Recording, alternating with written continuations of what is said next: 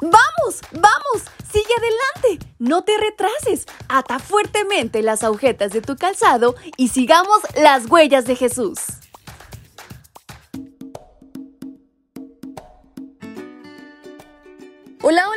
Y chicas, ¿cómo están en esta mañana? Su amiga Fabi les saluda desde la calurosa Ciudad de México. Espero se encuentren muy bien y estén tan agradecidos como yo por esta gran oportunidad de vida. Sean muy bienvenidos a su devocional para menores y adolescentes. Y en este 22 de marzo, nuestra reflexión lleva por título Exclusividad.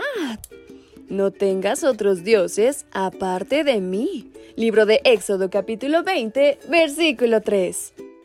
El primer mandamiento destaca la exclusividad de Dios. Muchas decepciones y tragedias podrían evitarse si le damos a Dios el primer lugar.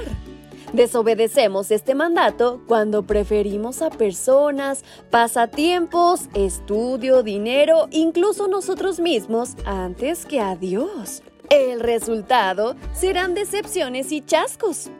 ¿Has escuchado de personas que se quitan la vida por decepciones amorosas? ¿O fanáticos a los deportes que pelean en las tribunas frustrados porque su equipo favorito no consiguió ser el campeón? ¿O gente que al perder su fortuna atentan contra su propia vida? ¿Sabes? Desafortunadamente, esto ocurre todos los días en el mundo. Darle a Dios el primer lugar implica adorarlo.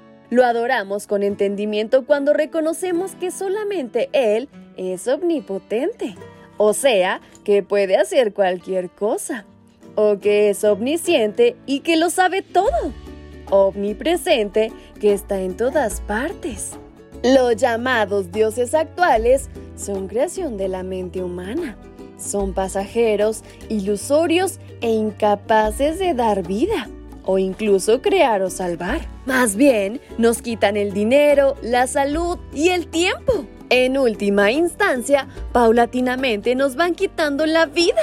Mientras que de Dios, el salmista afirma, grande es nuestro Dios y grande su poder, su inteligencia es infinita. Salmo 147.5. Cuando Dios nos indica que lo adoremos, no es una imposición absurda, es lo mejor para nosotros. Si no adoramos a Dios, nunca estaremos satisfechos. Habrá un vacío permanente. Con las siguientes palabras, Pablo presenta en la carta a los romanos las terribles consecuencias de no reconocerlo. Han cambiado la gloria del Dios inmortal por imágenes del hombre mortal y hasta por imágenes de aves, cuadrúpedos y reptiles. Romanos 1:23. Por otra parte, Dios no desea que nuestro corazón esté dividido, pues nos desviaremos del propósito sublime, que es la salvación.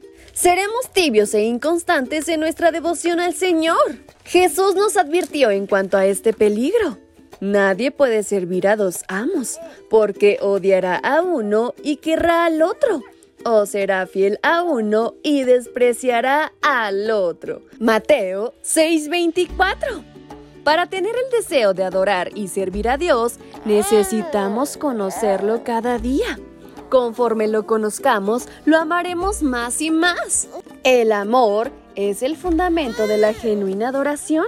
Jesús lo afirmó cuando dijo, Ama al Señor tu Dios con todo tu corazón, con toda tu alma y con toda tu mente. Mateo 22, 37.